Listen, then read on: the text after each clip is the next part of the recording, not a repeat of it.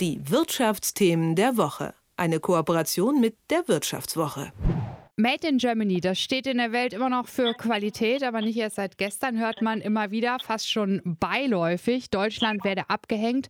Made in Germany verliere an Wert. Deutschland kein Fortschrittsland mehr. Man könnte diese Aussagen abwinken, schaut man sich die etablierten Player in der deutschen Wirtschaft an. Ein Blick auf die Startup-Szene eröffnet aber ein erschreckendes Bild. So liest man in der Titelgeschichte von der Wirtschaftswoche von Thomas Stölzel. Guten Morgen, Thomas. Guten Morgen.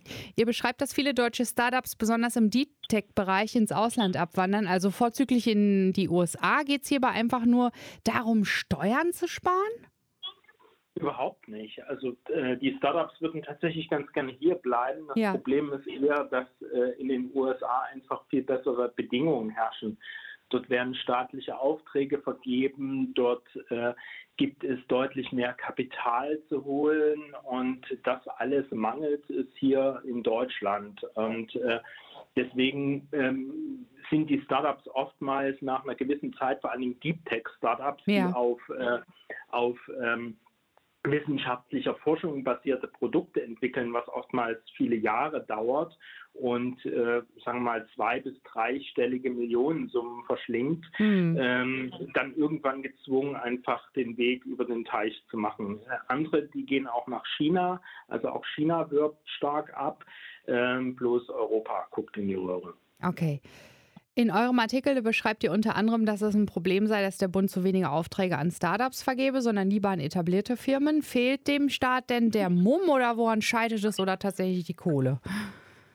Ja, ich glaube, es, es, das stimmt schon. Es fehlt etwas der Mumm, es fehlt das Vertrauen. Ja. Also ein Beispiel zum Beispiel ist Quantum Systems, die stellen Überwachungsdrohnen her, mhm. ähm, die, äh, die sozusagen lange Strecken fliegen können, aber auch kurze, äh, also einfach schweben.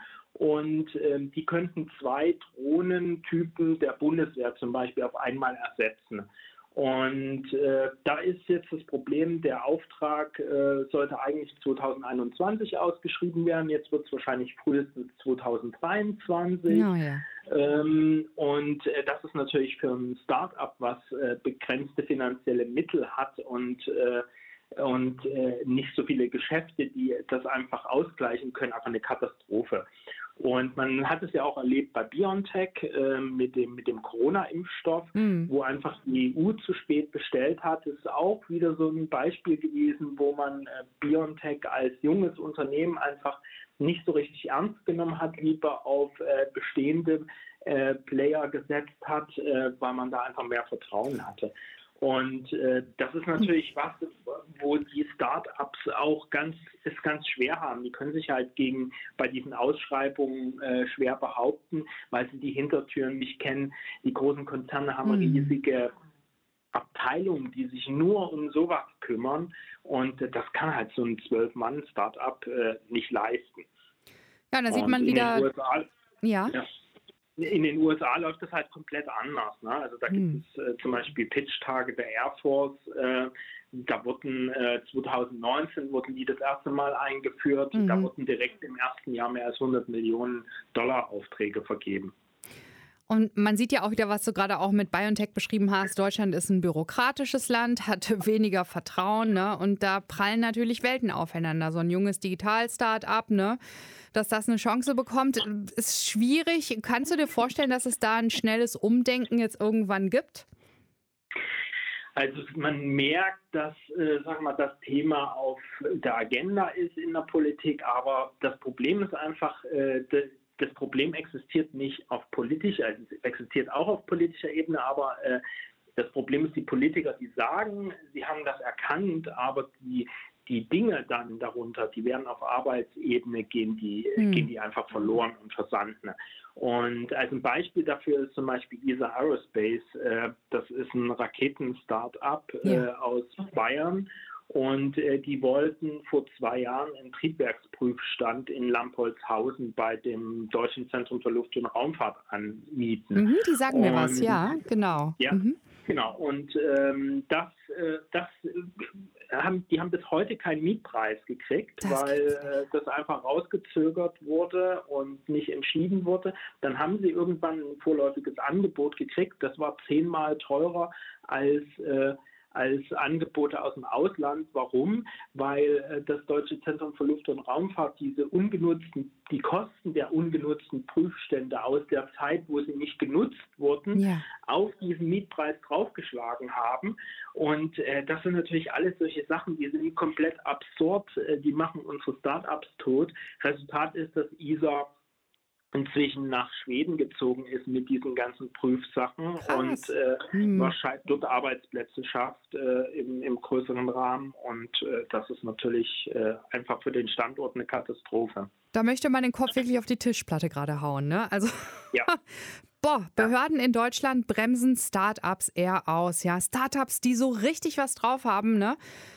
Ja, es wäre sehr viel klüger, sie zu unterstützen und zu fördern. Äh, welche Konsequenzen hat das ganz praktisch am Schluss für die deutsche Wirtschaft?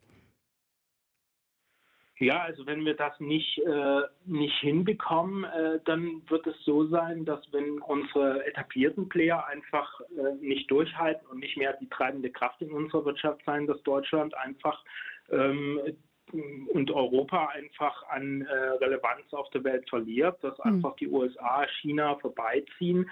Und das hat natürlich langfristig auch äh, durchaus Konsequenzen. Wenn wir, wenn wir äh, nicht mehr wirtschaftlich relevant sind, können wir natürlich auch auf der Welt unsere Werte nicht mehr so vertreten. Und äh, Europa ist eine sehr werteorientiertes, äh, werteorientierte Region.